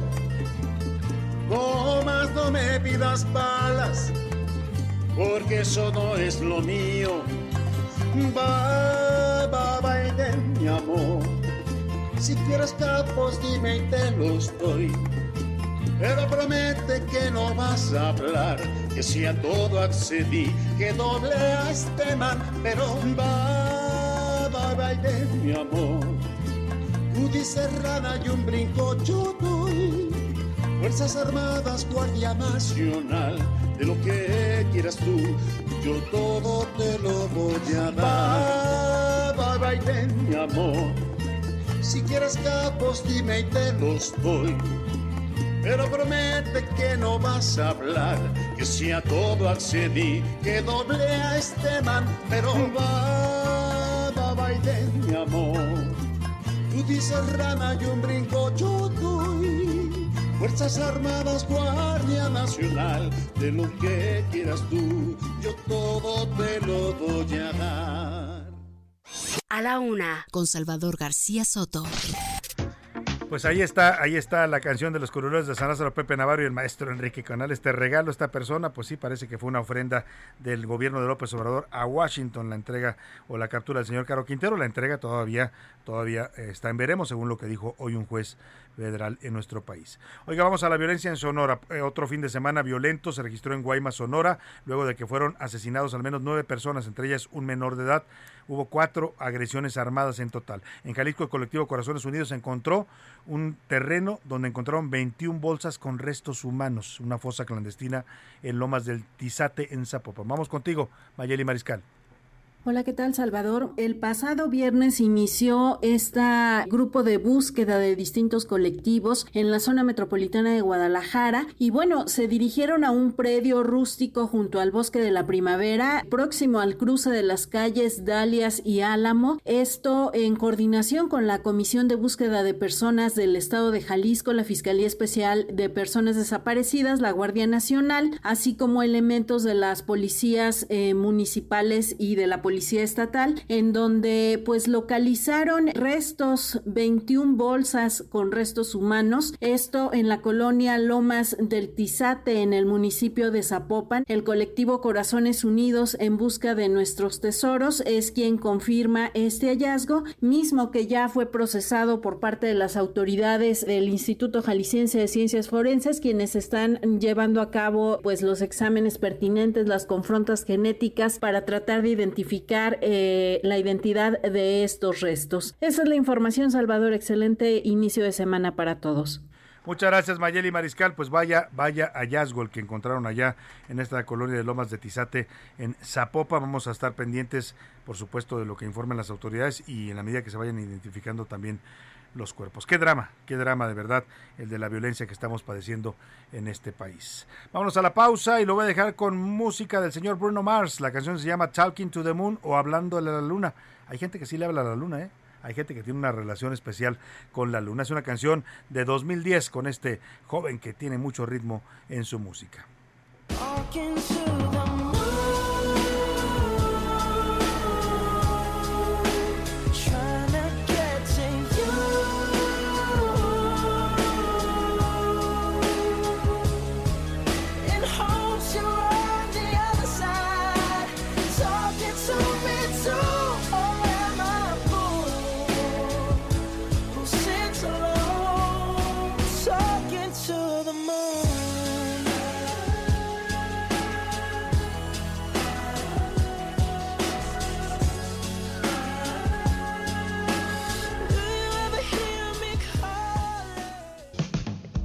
Escuchando A la Una con Salvador García Soto. Regresamos. Heraldo Radio, la H se lee, se comparte, se ve y ahora también se escucha.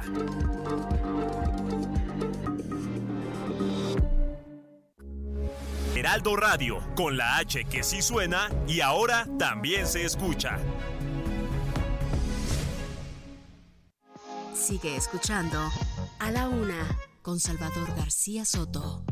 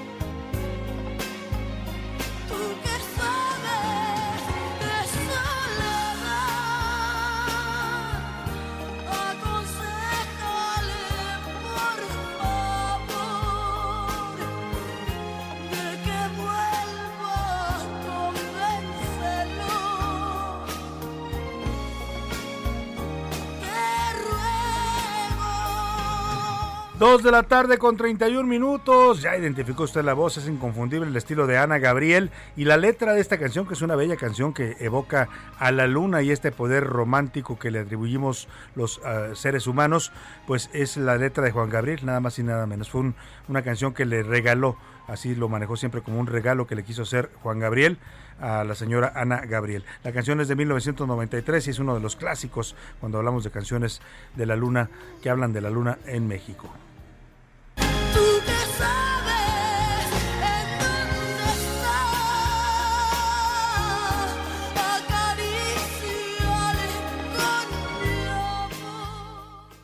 A la una, con Salvador García Soto. Y vamos a este tema que le preguntamos el día de hoy. Ya escuchamos la opinión de nuestro auditorio. La mayor parte de la gente que opinó, tanto en redes sociales como aquí en, en, los mensajes que nos hace usted favor de, de, mandarnos, pues no está de acuerdo con tanto con la propuesta así de radical. Pues el presidente hoy en su conferencia mañanera se refirió al problema de la sequía que están enfrentando el norte de la República en general y en particular el estado de Nuevo León y le pidió así abiertamente a las cerveceras y refresqueras del estado de Nuevo León que tomen la decisión de no consumir agua para su producción y que la dejen eh, para destinarla al consumo doméstico. Es decir, pues que paren sus actividades porque una cervecera y una refresquera que no puede usar agua, pues simplemente no puede producir nada, ¿no? El producto en sí, la mayor parte está hecho de agua. Entonces lo que está pidiendo el presidente es que paren operaciones cerveceras y refresqueras en el estado de Nuevo León que no es menor porque ahí están las principales cerveceras y refresqueras de la República. Varias de las más importantes eh, son incluso originarias de ahí, del estado de Nuevo León.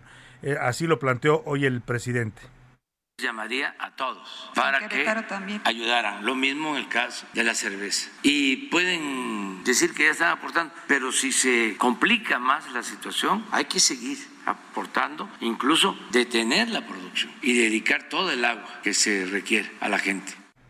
Bueno, no se los pide, ¿eh? lo plantea el presidente como una posibilidad. ¿eh? Si se complica más, hay que detenerla. Y el presidente tiene facultades para ordenar algo así, ¿eh?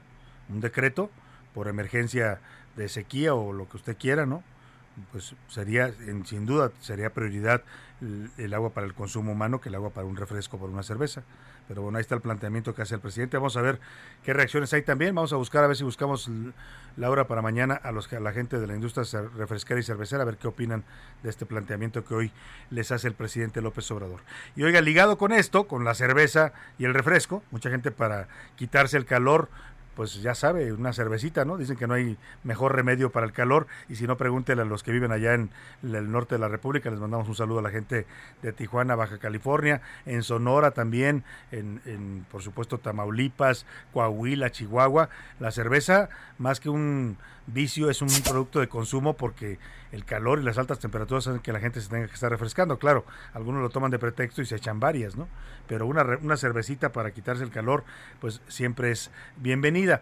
Eh, le hablo de esto porque en varias partes de la República las altas temperaturas están provocando que al menos 611 personas ya este, presenten complicaciones en su salud por el calor como deshidratación, golpes de calor y quemaduras. La cifra con corte hasta el 6 de septiembre, eh, perdóname, hasta el 6 de julio, es decir, el pasado 6 de julio, supera el 3.9% de casos que se ven registrados por problemas de calor en el mismo lapso de 2021. Los estados más afectados hasta el momento por este, esta ola de calor son Coahuila, Tabasco y Sonora. Vamos contigo, Frida Valencia, para que nos cuentes cómo nos está afectando también el calor, que cuando es en exceso, pues también se vuelve una amenaza para la salud de los seres humanos. Buenas tardes, Frida.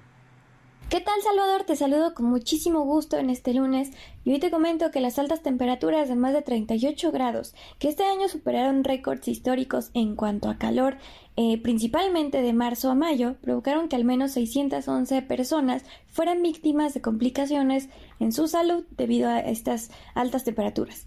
De acuerdo con el último reporte de la Dirección General de Epidemiología, hasta el 6 de julio de 2022 se detectaron 3.9% más casos de golpes de calor, quemaduras y deshidratación que en el mismo periodo de 2021, cuando hubo 588 casos.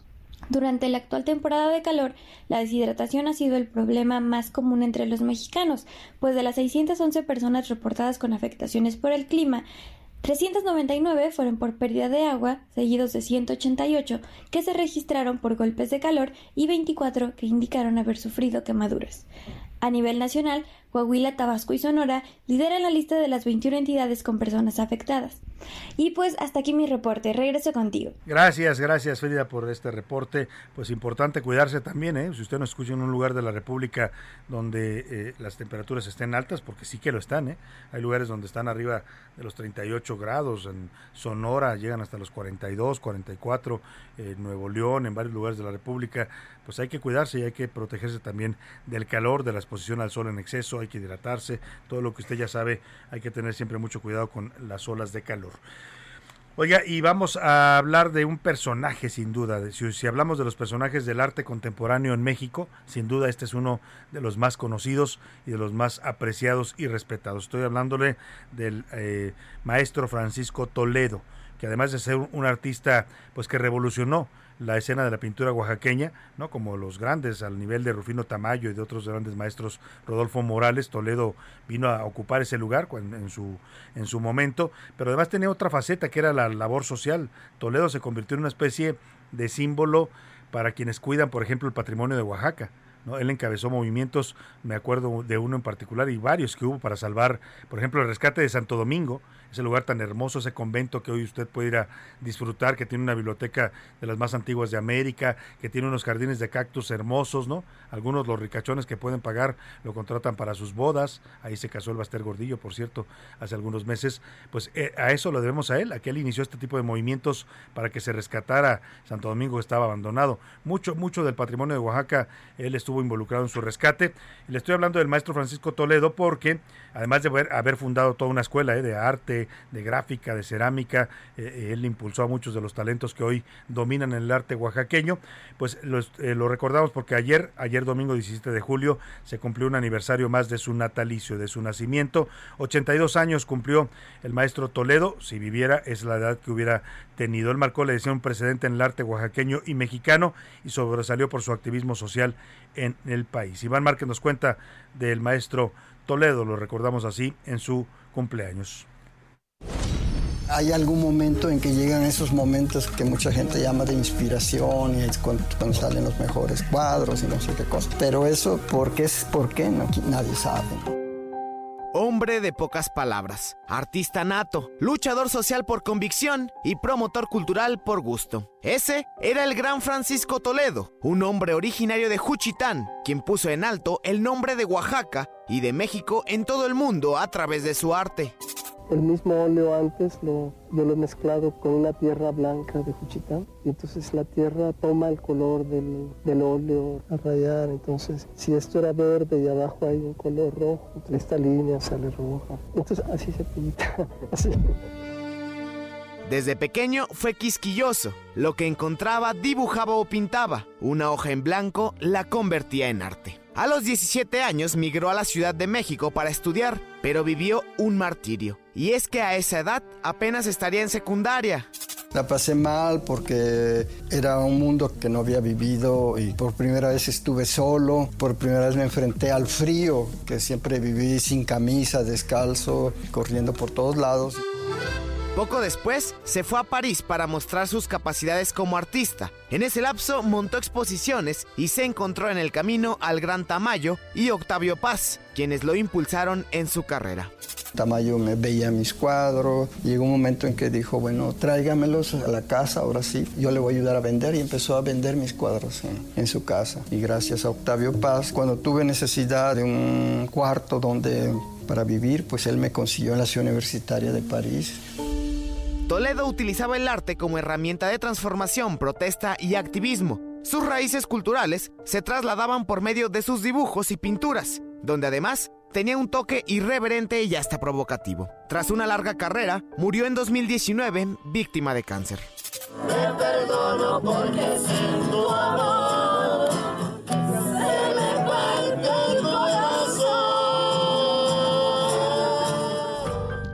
Así, el gran Francisco Toledo, quien ayer cumpliría 82 años, pero su legado artístico y cultural permanece intacto. Estar disponible cuando la gente se acerca a uno y pide ayuda. Si yo ya no estoy, ¿para qué, me, importa cómo me recuerdan? No sé, con mis hijos que hayan dicho que pues era yo como buen papá o no, no tan mal padre, ya con eso. Para la una con Salvador García Soto, Iván Márquez. Oye, pues ahí está, ahí está el maestro Toledo, que usted lo escuchó en su propia voz, era un personaje, él, él mismo se creó un personaje, eh, llamaba mucho la atención porque así se presentaba en, las galerías de Nueva York, en los museos más importantes donde llegó a exponer en todo el mundo, iba con sus pantalones pues deslavados, viejos, ¿no? Su camisa blanca también ya algo roída y vieja, eh, iba con un lazo, literalmente un lazo de yute amarrado como cinturón, y así se vestía él, o sea, no precisaba de mucho en lo material. Él mismo reconocía que era un personaje el que había creado, ¿no? Hay una frase de él en donde decía, a veces también me cansa mi personaje, ¿no?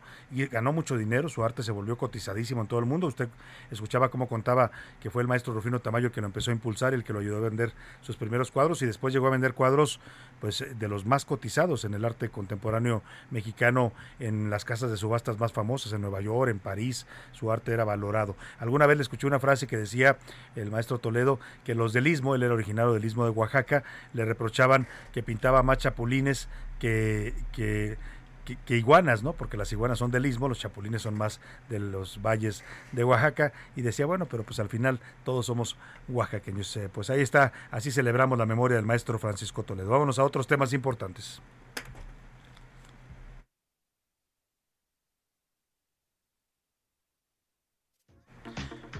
Y bueno, vamos a, a otro tema importante. Falta un año un año exacto para las elecciones estatales eh, que habrá en 2023 en México, donde van a definir dos gubernaturas importantes. Una, ella, una de ellas es la de Coahuila y la otra, que es, muchos la ven como la más importante en términos de el estado con más votantes, lo que significa el Estado de México, también el estado con más habitantes y presupuesto en el país, pues es el Estado de México.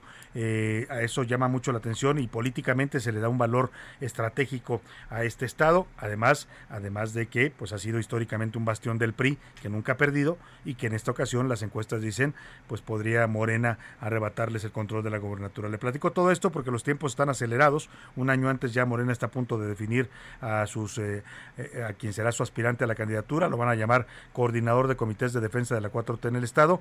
Y bueno, la convocatoria salió hace unos días, se inscribieron 67 aspirantes, ¿eh? para que usted vea el tamaño de este asunto, pero la verdad es que de 67 por lo menos hay solo 4 o 5 o 6, si me apura, que tienen posibilidades reales. Entre ellos está el presidente municipal de Catepec con licencia, Fernando Vilchis, que ya alzó la mano y está con todo para ser elegido como coordinador de los comités de la 4T en el Estado de México y posteriormente, cuando lleguen los tiempos legales, ser el candidato a la gubernatura. Tengo el gusto de saludarlo esta tarde en la línea telefónica. ¿Cómo está, presidente? Muy buenas tardes.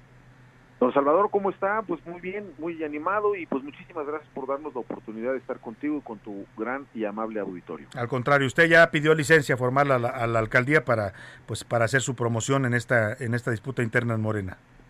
Sí, claro, pues es un tema muy serio y hay que darle todo el respeto que, se merece este proceso interno del partido. Y bueno, por eso me atreví a solicitar al seno del Cabildo una licencia por, por 30 días para poder nosotros pues hacer todos los trabajos necesarios buscando la coordinación de mi partido pues para los trabajos de la defensa de la cuarta transformación en el estado. Claro, había, había dicho Mario Delgado cuando fue aquel evento en Toluca, aquel meeting, que el 20 de julio se sabría el resultado de las encuestas que se están levantando en estos momentos. ¿Se confirma esa fecha o esperaremos un poco más para saber a quién va a elegir Morena? Pues, yo, eh, lo que pasa es que por el número de, de, ciudadanos, compañeros y participantes que se registraron, pues va a ser en dos en dos ejercicios. Primero bueno pues un eh, un primer eh, una primera revisión una primera encuesta digamos de, eliminatorias por decirlo y después una segunda con los que tendrían pues mayor posibilidades de poder lograr pues sobre todo esta nominación. Entonces por eso va a ser en dos en dos ejercicios y seguramente entre el 20 en estos días estará por salir el primer ejercicio el primer esquema de los compañeros y compañeras pues que eh, podrían eh, en base a esta encuesta tener menos probabilidades de poder estar ya en las eh, últimas pues en este caso este, eliminatorias para poder sacar Ahora, eh, Fernando Vilchis pues representa un municipio de los más importantes del Estado de México por su dimensión, por su tamaño, por lo que significa también en, cuestión de, votos, eh, pero enfrente tiene también a otros eh, con muchas posibilidades como los son los del grupo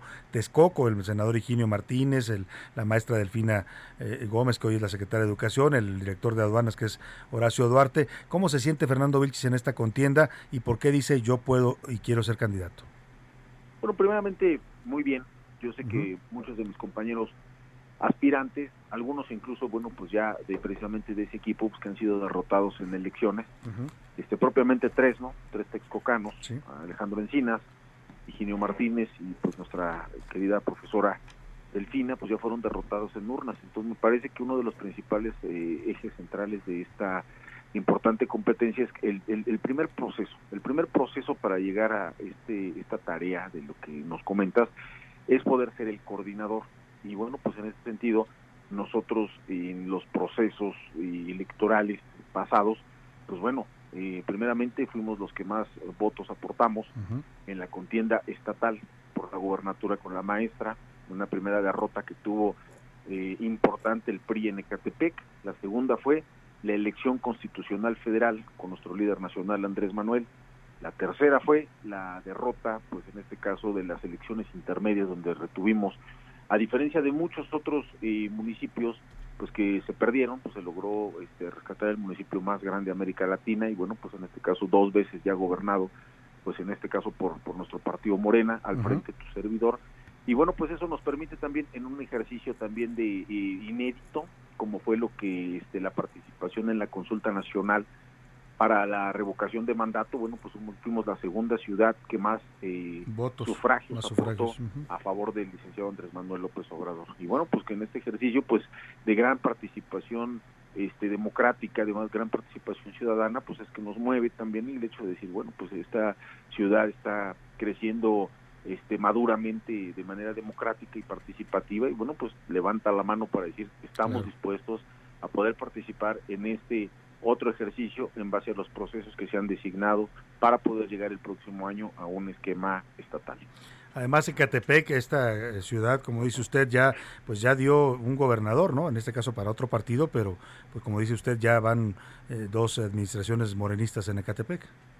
Sí, claro, dos administraciones y sobre todo los esquemas en el ejercicio de haber podido obtener resultados en algunos casos hasta por arriba de siete gubernaturas, o sea, en una comparativa. Digo, ya que algunos nos comparan siempre por un millón y medio, por un millón seiscientos cincuenta y cinco mil, cuando se trata de revisar algunas cifras ahí que pues a lo mejor no pudieran ser eh, en algunos casos eh, para algunas cosas este pues digamos representativas nos dicen siempre por un millón seiscientos cuando nos deberían de comparar con estados o con entidades este, pues más grandes. Pero bueno, en este caso yo diría, bueno, pues los resultados que obtuvimos en estos procesos electorales estuvieron por arriba de siete, ocho gubernaturas en comparación. Entonces, pues la verdad es que estamos este, hoy visitando, ya prácticamente llevo más de 50 municipios eh, recorridos como Coacalco, Calimaya, Chapa de Mota, Chimalhuacán, El Oro.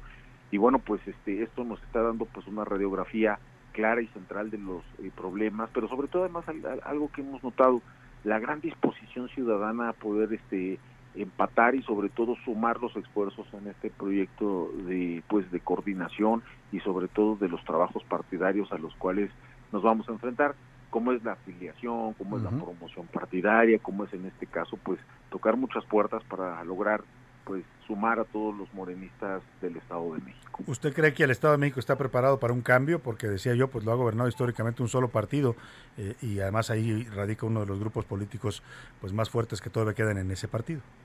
Sí, claro, porque Catepec lo pudo, se puede en el Estado de México. Yo no veo que ningún compañero aspirante a poder o querer gobernar, pues haya gobernado una ciudad, ni siendo diez veces alcalde de Texcoco pudieran gobernar una entidad como la que yo en segunda ocasión he gobernado y digo, pues eso es una, una experiencia totalmente vasta, fue la ciudad que más participó, participó electoralmente.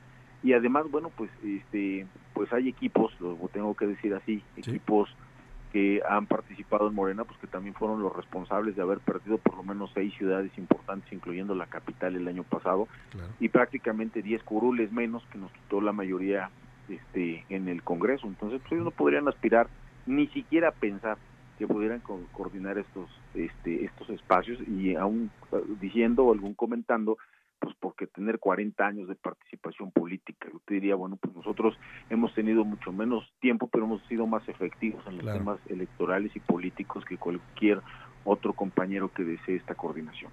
Fernando Vilchis, alcalde con licencia de Catepec y aspirante a la coordinación de comités de defensa de la 4T en el Estado y por supuesto a la gubernatura del Estado de México, le agradezco y por último le pregunto nada más, ¿confía plenamente en el resultado de esta encuesta? Estamos trabajando, hay que estamos trabajando y bueno, pues finalmente se antoja algo algo digamos interesante para poder hacer en un momento dado cualquier circunstancia. Nosotros solamente pedimos a las personas que se encuentran de responsables en el proceso, pues que no que no lo empañen, que yo sé que algunos tienen sus pues a lo mejor sus, preferencias, sus inquietudes, sus, preferencias, pero más si les toca coordinar, por ejemplo, el Estado de México, como ha sido la delegada, pues que se abstenga de poder hacer sus comentarios. Yo sé que pues a lo mejor le pagan bien, pero pues lo más importante es que respete el proceso interno del partido. Ha sido elegida para eso, para llevar una coordinación, más no para hacer, pues en este caso, pues fiestas. Juez y parte, ¿no? Juez y parte para preferencias de algunos de los compañeros. Mira, ahí tenemos una gran ventaja a nosotros nos ha adoptado bien la población, la, el equipo y sobre todo los militantes de Morena y en eso nos estamos recargando. Pues estaremos muy atentos, ya falta poco Fernando Vilchis, lo seguiremos con atención en esto que definirá su partido mm, ya muy pronto. Salvador, un abrazo y pues ya saben que si en la encuesta llega, pues Fernando Vilchis es la respuesta. Y ahí está, Fernando Vilchis, aspirante de Morena al Estado de México. Gracias, gracias, buena tarde. Vámonos al entretenimiento. Oscar Mota, ¿cómo estás? Bienvenido. Mi, querido Salvador García Soto, amigas y amigos, hoy un gran día para ganar rápidamente eh, fin de semana, algo complicado en los mundiales de atletismo para México, pero el día de hoy se da una buena noticia con el lugar número 10 de Citlali Moscote, una atleta de 27 años de edad, originaria de Guadalajara, esta patía, esta patía. Por cierto, mira, ella estudia en la Universidad Autónoma de Guadalajara la carrera Ciencias Económico-Administrativas. Los tecos de la Autónoma de Guadalajara. Anda por allá, Citlali. Es importante. Este es apenas su segundo maratón que corre. Ella tiene siete años ya en diversas distancias, corriendo desde medio maratón. Corre aquí en la Ciudad de México, pero apenas es el segundo que corre. Lo había hecho a principios de año en Europa. Logra un top 10. Te escuchaba atentamente al inicio. Pues oh, llegar en un top 10 no es cualquier cosa. No, no, no, estás llegando con los 10 mejores del mundo en un maratón femenil. Por ejemplo, esta prueba la ganó eh, Goitom Grebeslasi de Etiopía, luego quedó una keniata en segundo lugar, una israelí, una de Eritrea, dos, eh, tres estadounidenses, una keniata y una japonesa. Es la mejor latinoamericana que eh, quedó instalada, entonces gran logro lo de Citlali Moscote. Sin duda habrá que seguirla con atención, ¿no? Vamos a, obviamente a tenerla aquí para que nos cuente su historia y obviamente en la preparación rumbo a París 2024. Y fue lo mejor de México en este Mundial de Atletismo. Eh, después Risper Gesagua quedó en el lugar número 18. Por ahí Paola Morán no pudo calificar a su siguiente hit en 400 metros. Eh, Laura Galván en la prueba de 1500 quedó en el lugar 21. Le queda la prueba de los 5000 planos. Y Uciel Muñoz en lanzamiento de bala en el lugar número 12. Insisto, se están consiguiendo ahí eh, algunos lugares algo complicados para México. Por último, rápidamente fútbol. Perdieron tu chivas, querido Salvador. Ay, Dios. Perdió el Cruz Azul. Se están retrasando. El América no jugó porque fue a Estados Unidos, jugó contra el Chelsea, perdió. Pero bueno, más o menos por ahí el más un buen partido. Muchas gracias, Oscar Gracias a usted, le deseo que pase una excelente tarde, provecho. A nombre de todo este equipo le digo gracias y mañana aquí lo esperamos a la una. Hasta mañana. Por hoy termina A la Una con Salvador García Soto. Un encuentro del diario que piensa joven con el análisis y la crítica. A la Una con Salvador García Soto. De lunes a viernes de 1 a 3 de la tarde. Hey, it's Danny Pellegrino from Everything Iconic. Ready to upgrade your style game without blowing your budget? Check out Quince. They've got all the good stuff shirts and polos, activewear, and fine leather goods, all at 50 to 80% less than other high end brands. And the best part? They're all about safe, ethical, and responsible manufacturing. Get that luxury vibe without the luxury price tag. Hit up quince.com slash upgrade for free shipping and 365 day returns on your next order. That's quince.com slash upgrade.